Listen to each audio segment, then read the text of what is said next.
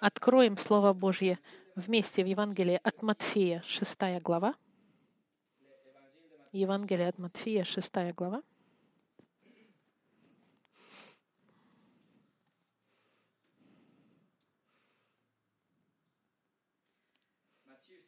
Матфея, 6 глава.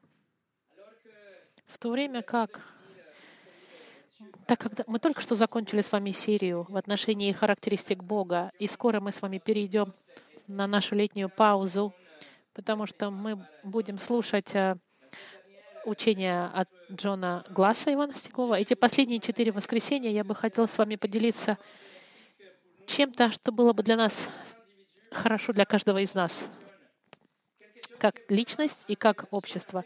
Нечто, вот, что имеет отношение к характеристикам Бога.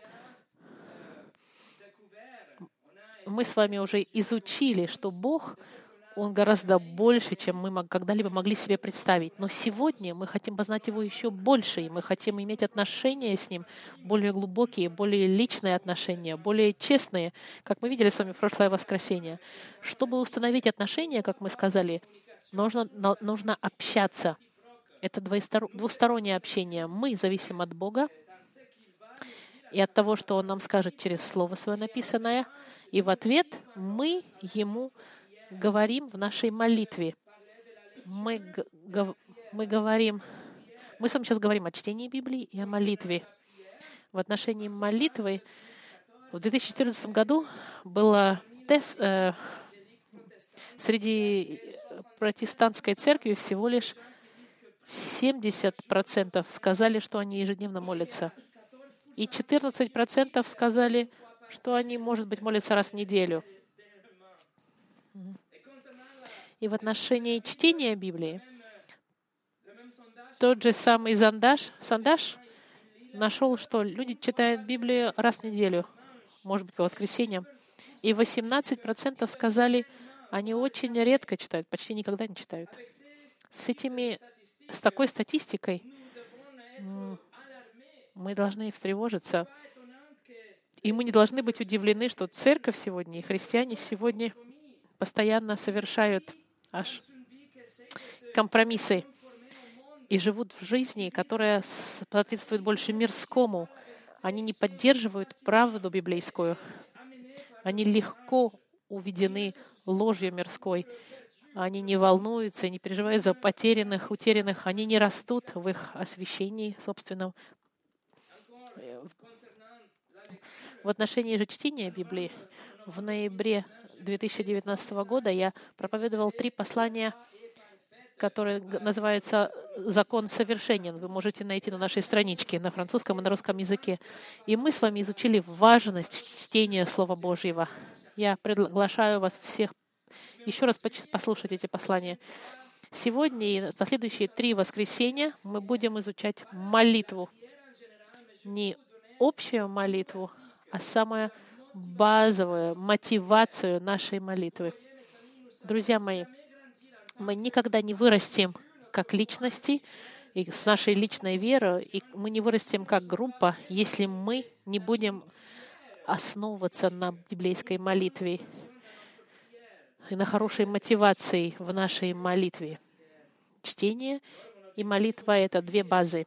Мой объектив сегодня, и я уверен, что это объектив Библии тоже, не подтолкнуть вас молиться больше количественно. Нет, молиться лучше.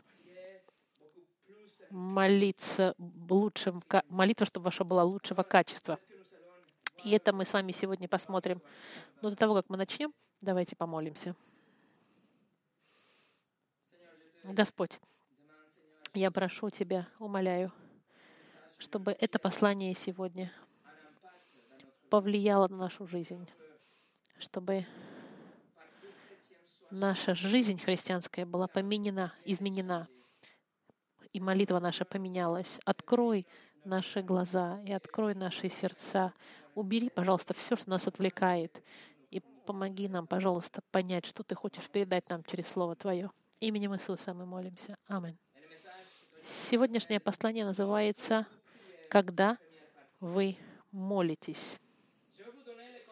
Я вам дам контекст, потому что контекст в тексте очень важен, а особенно сегодня тоже.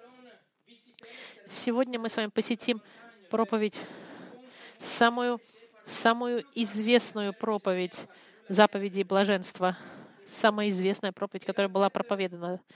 И в, этом, и в этой проповеди Иисус объясняет нам, как мы должны жить. Мы, принадлежащие Царству Божьему, как граждане этого Царства, как мы должны жить.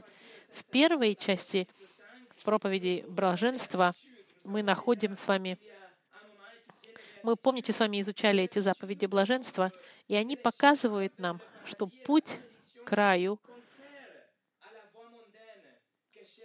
противоречит мирскому путю. Библейский путь, он противоречит мирскому путю. Иисус устанавливает четкий контраст между религиозностью тех времен, он показывает поверхностность и, как, как, и, и фасадность лицемерства фарисеев и всех религиозных лидеров тех времен. Потому что все эти люди, они хотели казаться святыми, они хотели приниматься как хорошие святые, и они хранили внешний вид, но их сердца было на самом деле далеко от Бога. Оно не было с Богом, не было прямо с Богом. Иисус учит в отношении гнева, в отношении развода, о любви к врагам и о десятинах, о деньгах, о подачах. И в шестой главе Иисус продолжает обвинять фарисеев и религиозных лидеров тех времен. Она была, потому что религиозность была сфокусирована на внешних аспектах, на том, как они выглядят со стороны. Люди хотели получать хвалу или хотели получать комплименты от других людей. И они хотели, чтобы другие думали, что они супер духовные, возвышенные из-за того, как они выглядят. Это контекст нашей истории. И с этим в мыслях давайте посмотрим шестую главу с 5 по 13 стих. Пятый стих. 5 по 13 стих. Иисус говорит, «И когда молишься, не будь как лицемеры, которые любят в синагогах и на углах улиц, останавливаясь, молиться, чтобы покаяться перед людьми. Истинно говорю вам, что они уже получают награду свою. Ты же, когда молишься, войди в комнату твою и, затворив дверь твою, помолись Отцу твоему, который в тайне, и Отец твой, видящий тайное, воздаст тебе явно. А молясь, не говорите лишнего, как язычники, ибо они думают, что в многословии своем будут услышаны. Не уподобляйтесь им, ибо знает Отец ваш, в чем вы имеете нужду, прежде вашего прошения у Него. Молитесь же так. Отче наш, сущий на небесах, да светится имя Твое, да придет Царство Твое, да будет воля Твоя, воля Твоя и на земле, как на небе. Хлеб наш насущный дай нам на этот день, и прости нам долги наши, как и мы прощаем должникам нашим. И не веди нас в искушение, но избавь нас от лукавого, ибо Твое есть царство и сила, и слава во веки. Аминь. Сегодня мы сфокусируемся на пятом и на шестом стихе. Остаток мы посмотрим в следующей неделе. Пятый и шестой стих сегодня. Мы разделим эти две, два стиха на четыре части. Первое — время. Второе — лицемер. Второе — третье — христианин. Третье и четвертое — отец. Первое — время. Посмотрите начало пятого стиха. Иисус говорит, «И когда молишься. Наш перевод во французском переводится, когда ты молишься. И все местоимения переводятся как ты, так же, как и в русском переводе. В греческом же это во множественном числе. Основной перевод, когда вы молитесь, значит, а не ты молишься. Евреи, в отличие от всех людей на, на планете, имели привилегию прямых отношений с Богом. Они были избраны Богом. У них были прямые отношения с Богом. Израиль даже слышал голос Бога напрямую, и даже через пророков. И они говорили с Богом через молитвы. Но со временем эта форма коммуникации натуральной, она скоррумпировалась и загрязнилась. И молитва превратилась в ритуал. Молитва стала больше как бы обязаловкой, автоматической. Нечто, что они сделали, потому что нужно сделать. Молитва стала просто а, как бы повторение тех же самых фраз, даже без задумывания. Молитва стала традицией, вещью, которые стали делать, потому что так хорошо и положено. Например, еврей, верный еврей, повторял молитву «Слушай, Израиль», это известная молитва, которую мы находим в 6 главе Второзакония, которая говорит «Слушай, Израиль, Бог наш один Бог». Эти стихи, с, с, смешанные с другими стихами из Старозакония из чисел, их повторяли все верные евреи два раза в день, утром и вечером. Но была еще вторая э, молитва Шимоне Израиль. Это переводится в 18, потому что она состояла из 18 молитв. И эти молитвы они повторяли три раза в день, утром, в обед и вечером. Шемане было так важно для евреев, что они называли эту самая главная молитва еврейская. Неважно, где человек находился, неважно, что он делал, неважно условия вокруг этого человека, в определенные часы евреи должны были все остановить, чтобы процитировать эти две молитвы «Слушай, Израиль» и «Вашемане, Израиль». И, конечно, нет никакого негатива во всем этом, если молитва была откровенной. Если эти молитвы были с целью прославить Господа и поблагодарить Бога и прославить Бога, тогда никаких проблем в этом нет. Если люди думали то, что они говорили, если из их сердца слова выходили, и они думали об этом в своем, э, в своем разуме, тогда нет никаких проблем. Но по-настоящему в реальности жизни большинство людей, они просто произносили слова они просто следовали, торопились в молитве, они быстро-быстро молились, они отключали свой мозг и просто повторяли за, заученные слова. Они просто делали то, что должны были сделать, чтобы они могли дальше проследовать ритуал и продолжать свою жизнь. Чтобы они могли делать что-то настоящее для них важность, а не этот какой-то ритуал. Это превратился просто автоматический ритуал, без какого-либо присутствия сердца. И одновременно были также молитвы, переписанные молитвы, готовые, чтобы молиться в любой момент. Для, на каждый сюжет, на каждую ситуацию у евреев были записанные где-то молитвы. И эти молитвы могли быть просто в любой момент процитированы были молитвы для света, для тьма, для дождя, для ветра, на новолуния, для путешествий, для плохих новостей, для хорошего. На каждой ситуации были какие-то записанные, сформулированные молитвы, и евреи могли просто ее прочитать. И еще раз, нет ничего ужасного с этой готовой молитвой. Но проблема заключалась в том, что молитву, молитву это молили без сердца. И как вы можете себе представить, в большинстве случаев это была просто традиция, фасад. Нечто, что они должны были сделать. А, новая луна, нужно помолиться, окей, я достану ее и процитирую. Это была поверхностная, поверхностная молитва с плохой мотивацией, с плохими, без намерений. В пятом стихе, когда Иисус нам говорит, «И когда вы молитесь», Иисус не, подтвержд... не говорит о традиции, которая проходила, происходила в эти времена. Он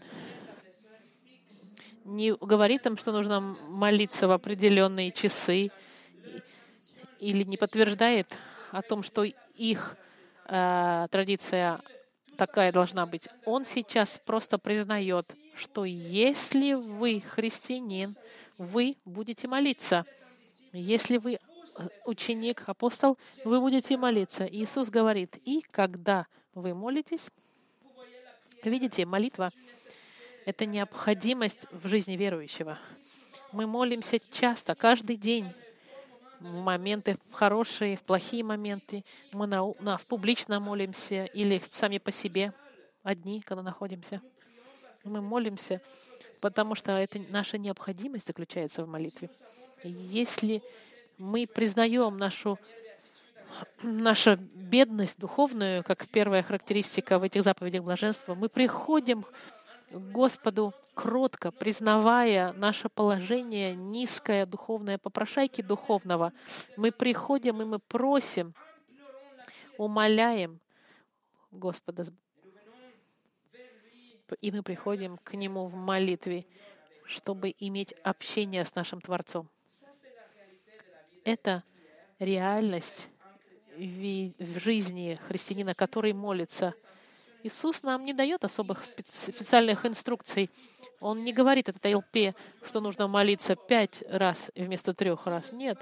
Он не говорит, что нужно просыпаться в пять утра. Он не требует, чтобы мы молились по 45 минут постоянно, каждый день.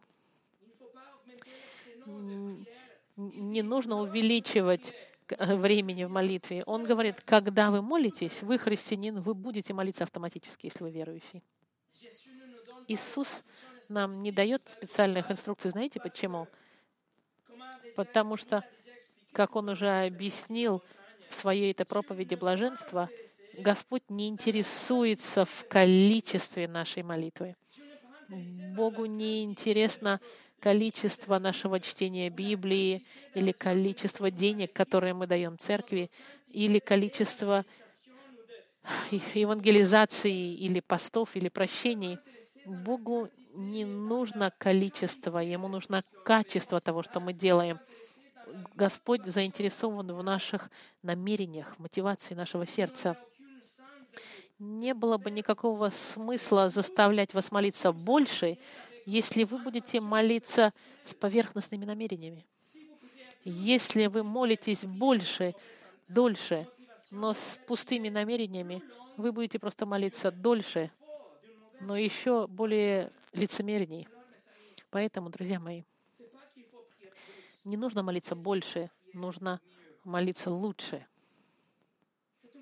Это вопрос, как мы приходим к Господу в молитве, как мы, в каком состоянии находится наше сердце перед Богом в момент молитвы.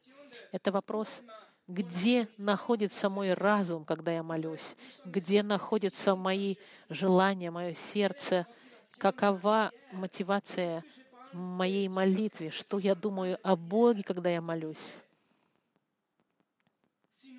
Если мы, если мы заботимся обо всем, что вокруг нас во время молитвы, мы будем делать неправильно. Не нужно смотреть снаружи, не, и не разочаровывайтесь под своей маской или маской другого человека.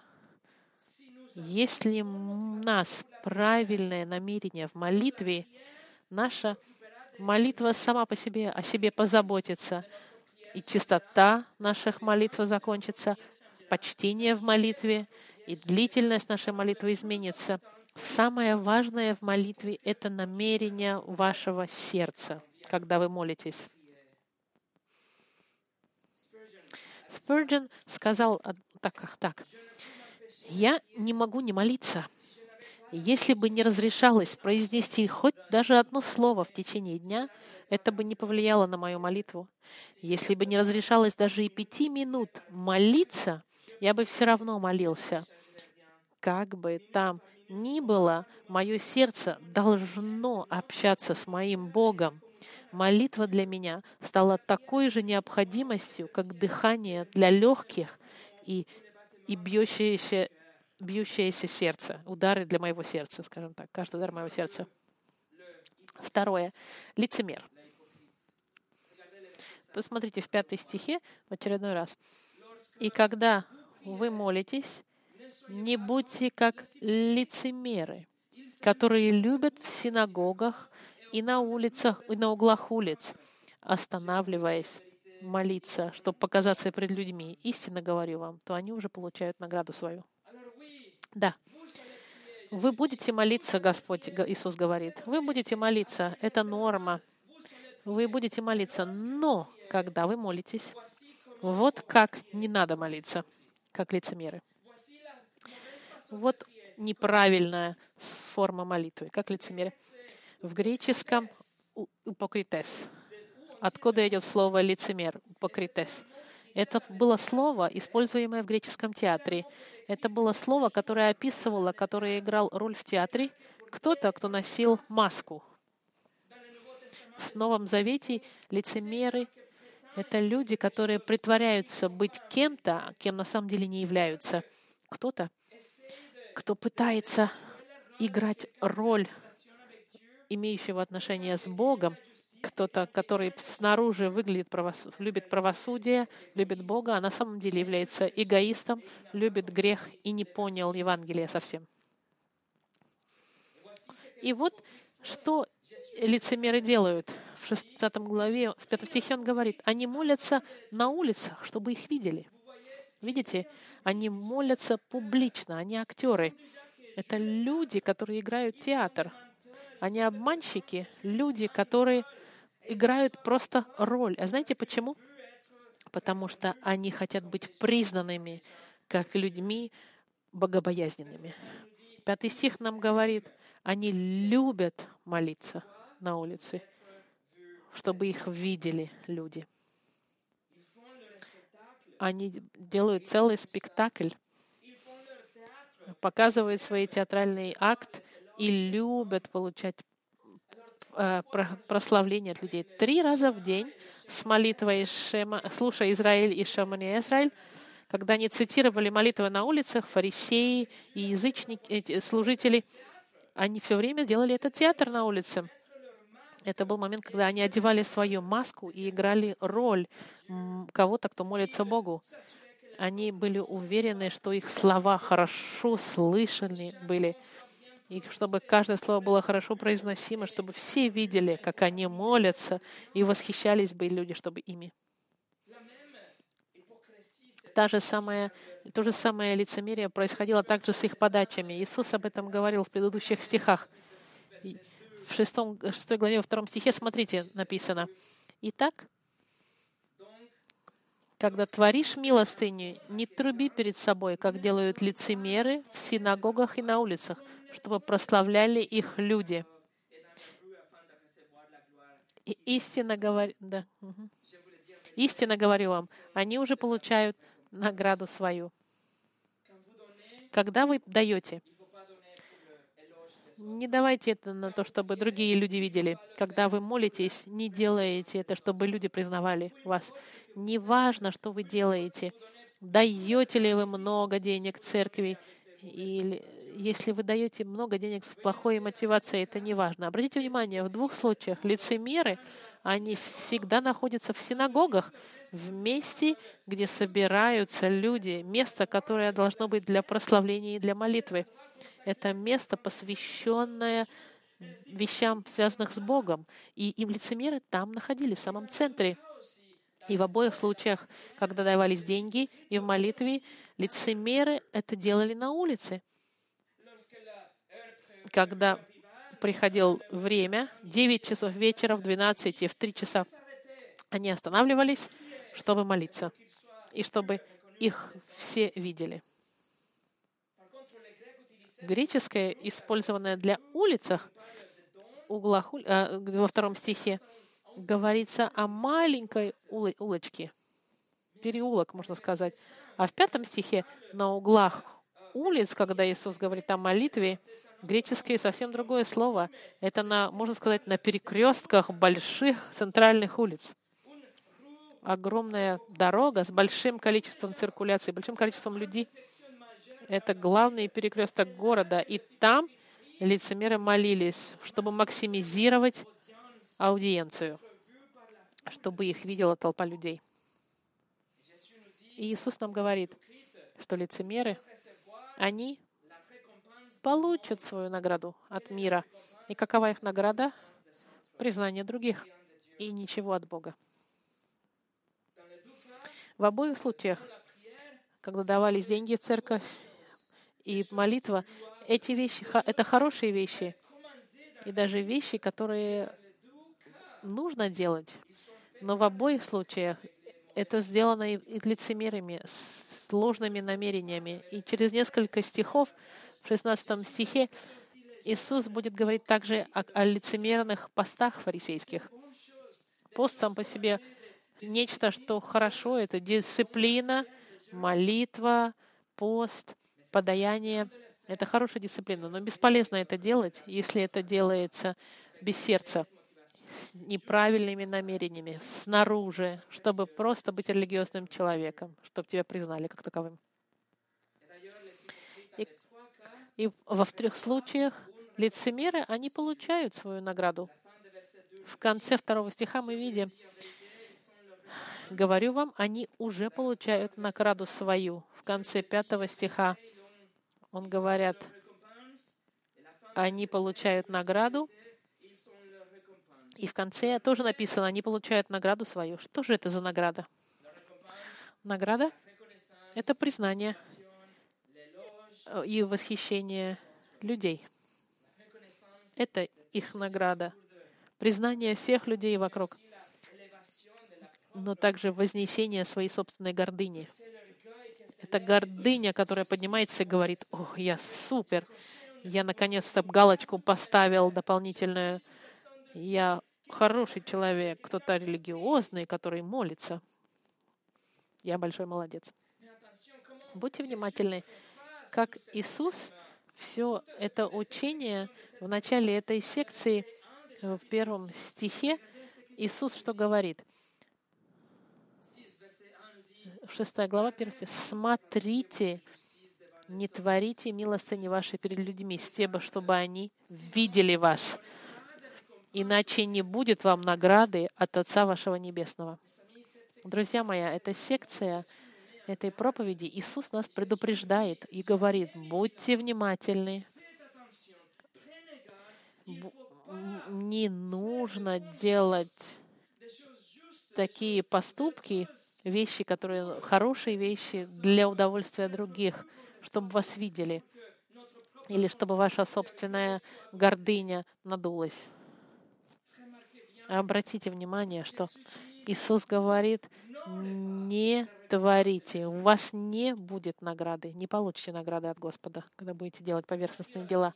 Когда мы подходим к молитве, друзья мои, неправильное намерение приведет вас приведет вас к нулевой награде. По-любому, от Бога ничего не получите. Вместо того, чтобы молиться, вместо того, чтобы из молитвы делать общение с Богом, фарисеи сделали это целое событие, которое должно быть видимо другими, чтобы показать их, можно сказать, поверхностное а, Э, поклонение Богу, чтобы только надуть свою собственную гордыню и доставить удовольствие людям вокруг. Но знаете, друзья мои, гордыня и религиозность, они ужасны. Но и они, к тому же, еще и грехи. Гордыня и религиозность, они особенно греховные, когда мы берем что-то, что принадлежит Богу, так, например, как молитва, и меняем это в нечто другое. Мы меняем это в собственную славу, в гордыню для человека, признание перед другими. Гордыня и религиозность. Они только дают самому себе славу, вместо того, чтобы прославлять славу Господа, как это было предусмотрено через Библию, через молитву мотивация фарисеев была а, неправильная. Если мотивация для молитвы была неправильная, И для чего бы то ни было, если мотивация в отношении вещей божественных, зачем тогда делать? Зачем молиться больше? Зачем молиться дольше? Зачем давать деньги? Зачем, зачем поститься тогда? Зачем делать что-то, все что угодно? Что-то, то, что мы должны делать, что кажется праведным. Что бы мы ни делали для Бога, если наше сердце неправильно настроено, лучше не делать вообще. Иисус говорит, не будьте как лицемеры. Джон Маккарту сказал, для сатаны нет ничего святого. И он попытается проникнуть и извратить самое святое. И, безусловно, для сатаны нет ничего приятнее, чем помешать общению между верующими и их Господом в момент святой э, молитвы. Грех будет преследовать нас даже до присутствия Бога, и нет более сильного греха, чем гордыня. В тот момент, когда мы пытаемся приблизиться к Богу в прославлении и в чистоте сердца, мы можем быть соблазнены прославлять самих себя. Третье. Христианин. Посмотрите же шестой стих. Вы же, когда молитесь, войдите в комнату вашу и затворите дверь вашу, помолитесь Отцу вашему, который в тайне, и Отец ваш, видящий тайное, воздаст вам явно. В контрасте с лицемерами Иисус говорит, когда вы, верующие, молитесь, вы не хотите быть видимыми, вы не хотите молиться, чтобы люди признали вокруг вас. Вы не следуете никаким моделям, не следуйте часам этим установленным и не повторяйте молитвы, не задумываясь. Вы, когда вы молитесь, войдите в вашу комнату. Буквально войдите во внутреннюю комнату дома. Это имеется в виду комнате секретной. В те времена всегда была, была такая секретная комната, даже как э, шкаф секретный. Зайдите в секретный шкаф, можно сказать. В эти дни в домах всегда и были секретные комнаты внутри дома, где люди могли хранить их ценные вещи. Возможно, большая комната, а может быть, а может быть, это был шкафчик. Иисус говорит, в такую комнату зайдите, чтобы никто вас не видел. Другими словами, не будьте на публике, идите в место, где вы можете быть в одиночестве, в месте, где никто не будет вас видеть. И плюс закройте дверь, он говорит, чтобы точно никто вас не увидел. И тогда молитесь. Будьте внимательны. Внимание. Это, это, не, это не говорит, что мы должны молиться вместе, когда мы собираемся. Когда мы собираемся в церкви по воскресеньям, мы все вместе молимся, или в семье, как маленькая группа, мы молимся вместе с другими братьями и сестрами. И молитва общественная в послании к Тимофею, она как раз-таки наоборот рекомендуется. И мы видим молитву публичную в жизни Христа, и мы видим молитву публичную в службе Петра и Иоанна. Мы видим молитву публичную и в Старом Завете, когда Соломон с длинной молитвой, когда он посвящал храм. И Израиль молился после э, плена. Молитва коллективная на публике или молитва личная, обе рекомендуются в Библии. И стихи, которые следуют дальше, Иисус нам будет давать модель молитвы, которую мы называем «Отче наш». И эта модель начинается «Отче наш». Это значит, это имеется в виду, что несколько человек, которые собираются вместе и молятся одновременно. Поэтому публичная молитва — это не проблема. Проблема — это мотивация и сердце в момент молитвы. Проблема — это сердце людей не находится там, где должно находиться. Проблема — это намерение. Либо в публике, либо в личной молитве. Вот эти намерения — это очень важны. Мотивация для христианина — это не, даже не, не, не восхищение людей и даже не результат. Мотивация и намерение для христианина — это общение с Богом. То, что мы можем пойти в отдельное место, чтобы иметь момент отношения и, и а, разговора с Богом, что мы можем находиться, быть в секретном месте и провести там время с нашим Небесным Отцом. Это настоящая мотивация и намерение. Иисус учит здесь не только пойти в секретную комнату, но Он также говорит, нужно закрыть дверь. Нужно все оставить, все снаружи.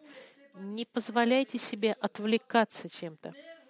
Не смотрите на людей, чтобы видеть, на что они, на кого они похожи, когда молятся. Бесполезно, если они на вас смотрят. На них не смотрите. Сфокусируйтесь в этот момент, в этот момент, посвященный Господу, сфокусируйтесь на Господе. Именно поэтому мы закрываем глаза, когда молимся. Мы не хотим отвлекаться и не хотим, чтобы нас отвлекали другие. Мы не хотим отвлекаться от вещами, которые происходят вокруг нас. И мы не хотим видеть, как выглядят другие, когда молятся. Мы не хотим даже видим тарелку, которая перед нами, когда мы молимся перед едой. Мы закрываем глаза, чтобы сфокусироваться на Господе и ни на чем, и ни на ком другом.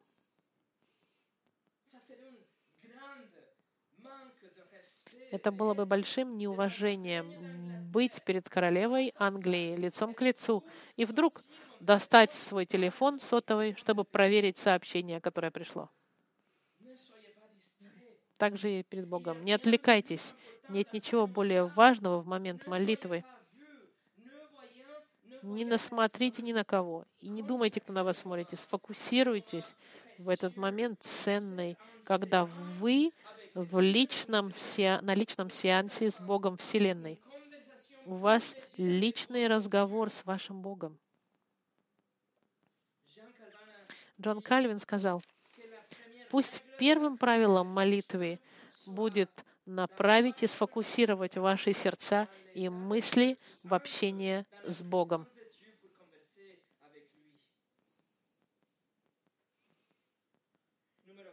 Четвертое. Отец. Шестой стих. Вы же, когда молитесь, войдите в комнату вашу и, затворив дверь вашу, помолитесь Отцу вашему, который в тайне. И Отец ваш, видящий тайное, воздаст вам явно. Мотивация для христианина — это не чтобы не просто провести время, это провести качественное время с личностью, чьи характеристики мы с вами только что изучали. Мотивация — это должно быть говорить с этим Богом, который является нашим Отцом. Иисус говорит дважды, «Отец ваш, Отец ваш». Кто этот Отец? Он мой Отец, и Он Бог Вселенной. И знаете что? Мой Отец — это любовь. И Он милость. Он дух. Он никогда не меняется. Он независим, Он свят. Он мой Отец, и Он всезнающий, и Он благ. Он мудр, Он всемогущ, Он истинен. Он всезнающих и владычествующий.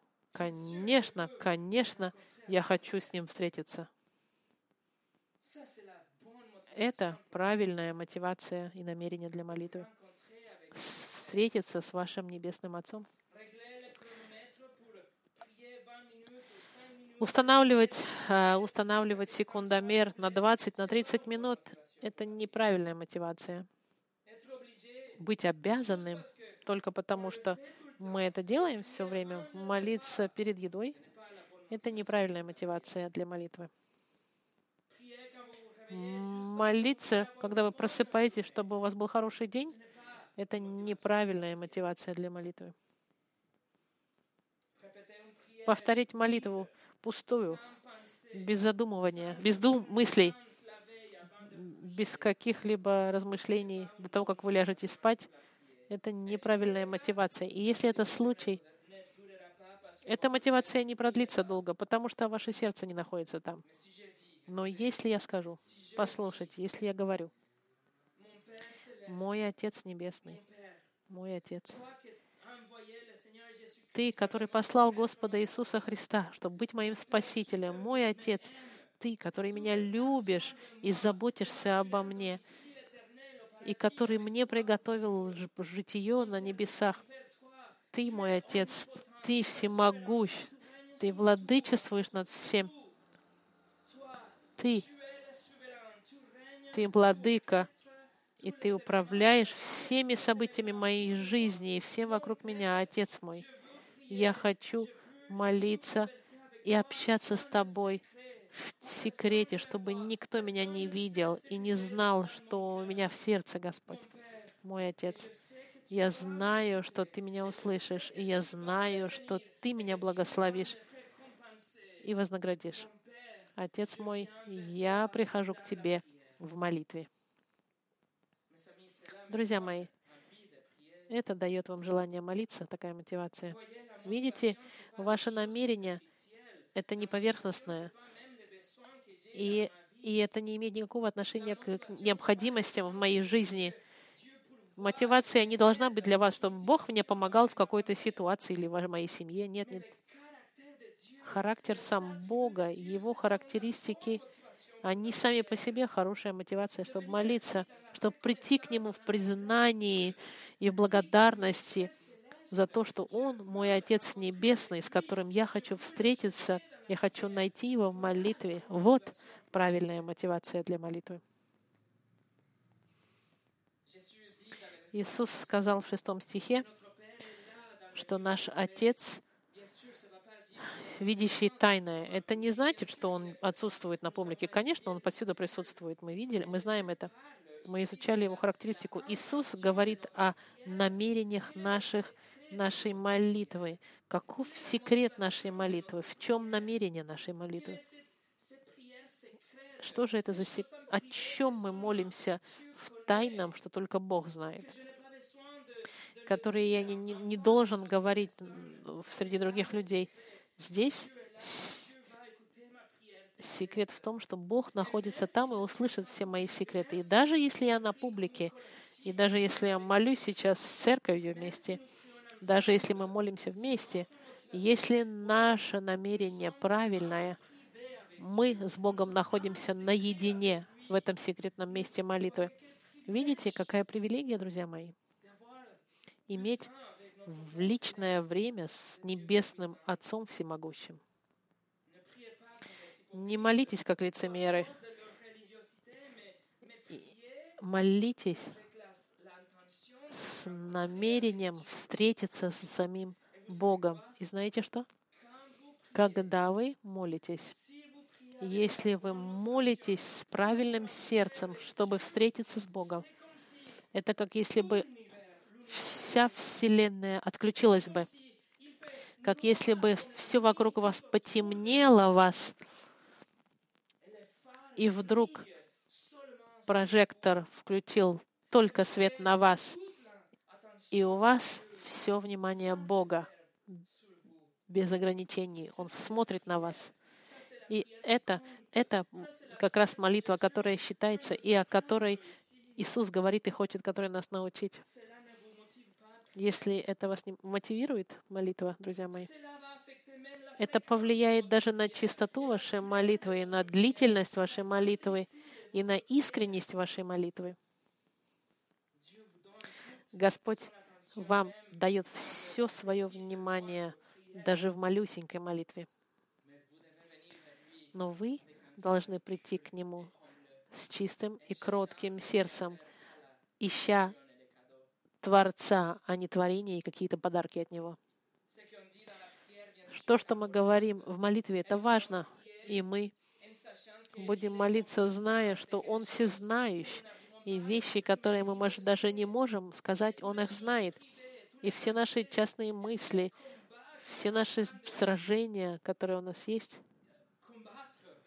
с которыми мы боремся, все страхи, которые у нас есть, и все желания, которые у нас, все эти вещи, которые никто другой не знает, Бог находится с нами и слышит наши секретные молитвы. Не просто это привилегия невероятная. Мы знаем, что в своей верности и в своей мудрости Бог нас вознаградит за наши молитвы. Смотрите, конец шестого стиха. Иисус говорит, «И Отец ваш, видящий тай, тайное, воздаст вам явно». Иисус нам говорит, что Отец нам воздаст.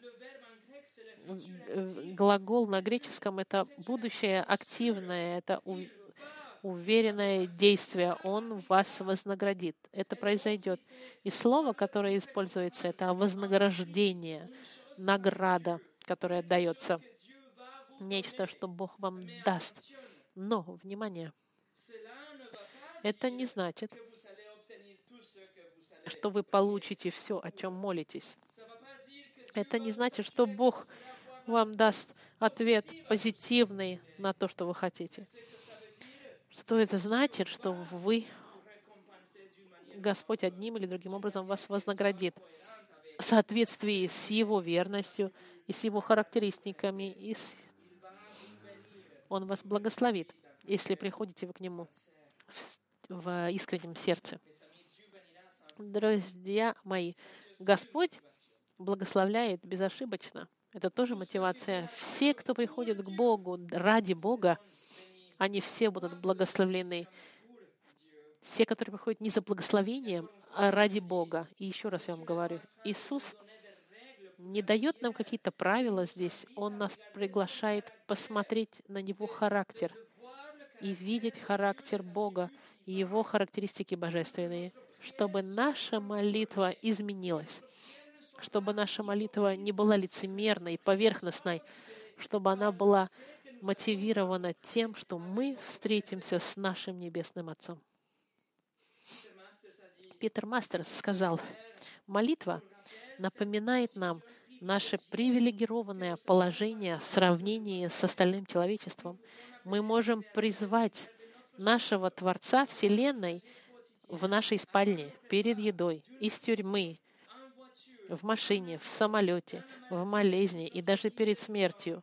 Никто не имеет такой привилегии, кроме как дети Божьи. Никто не может это делать, кроме детей Божьих. И в заключении.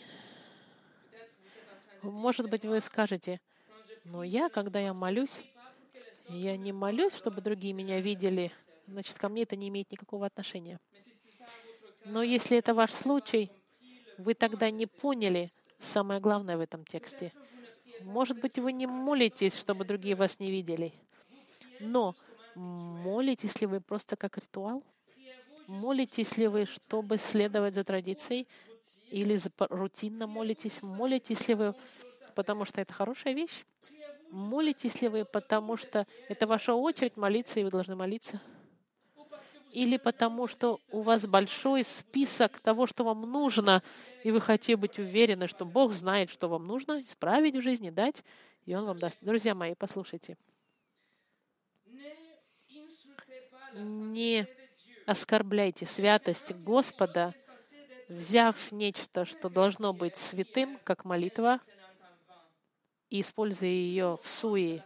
Это оскорбление святости Господа. Взять молитву, момент привилегированное отношение с Богом и превратить это в какую-то рутину, как, как почистить зубы. Какова мотивация, когда вы молитесь? Каковы намерения в вашем сердце, когда приходите по воскресеньям? Каковы намерения, когда вы читаете Библию дома?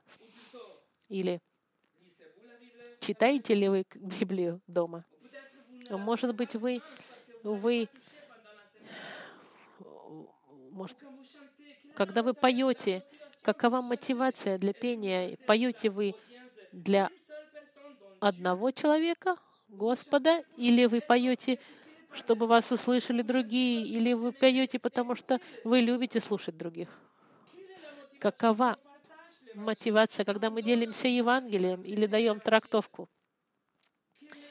Какова мотивация за каждой вещью, которую мы делаем в отношении Господа? Я вам говорю, как Иисус, не будьте как лицемеры. Если вы задумываетесь над характером Бога, если мы поняли Его характер, тогда все должно измениться в нашей жизни, особенно в молитве. Характеристики Бога — это лучшая мотивация для нашей молитвы. Это лучшее намерение, чтобы изменить нашу жизнь молитвой. Характер Бога, характеристики Бога, они, избав... они из... изменят нашу искренность, длительность, радость в молитве.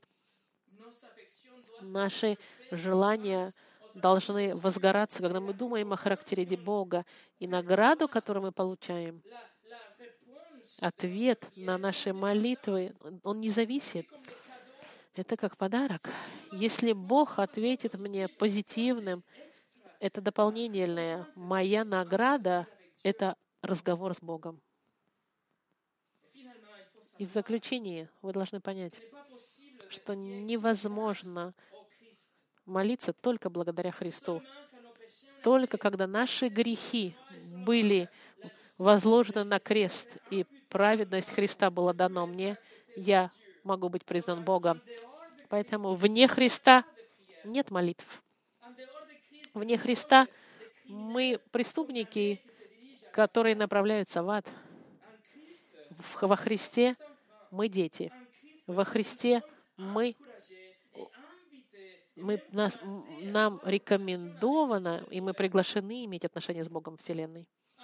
Вне Христа мы можем молиться часами, и наши молитвы, они будут, не, не пойдут выше потолка. Но во Христе самая маленькая молитва будет всегда благословленна Госп... вниманием Господа. Именем Христа мы приходим к Господу. И именем Христа мы приходим с уверенностью к трону милости, с уверенностью, что Он нас послушает, что Иисус наш посредник, и что Дух Святой даст нам силу и поможет нам в молитве. И видите, сразу Троица присутствует в нашей молитве, потому что наша молитва троичная. И у нас будут прямые отношения с Богом, который показал нам свою любовь, дав нам своего Сына, чтобы нас спасти. Друзья мои, когда вы молитесь, друзья мои, оставьте, дайте характеру Бога быть силой и мотивацией для вашей молитвы. Не будьте как лицемеры, будьте как дети, которые хотят по-настоящему встретиться с их Отцом чьи характеристики мы знаем. Помолимся.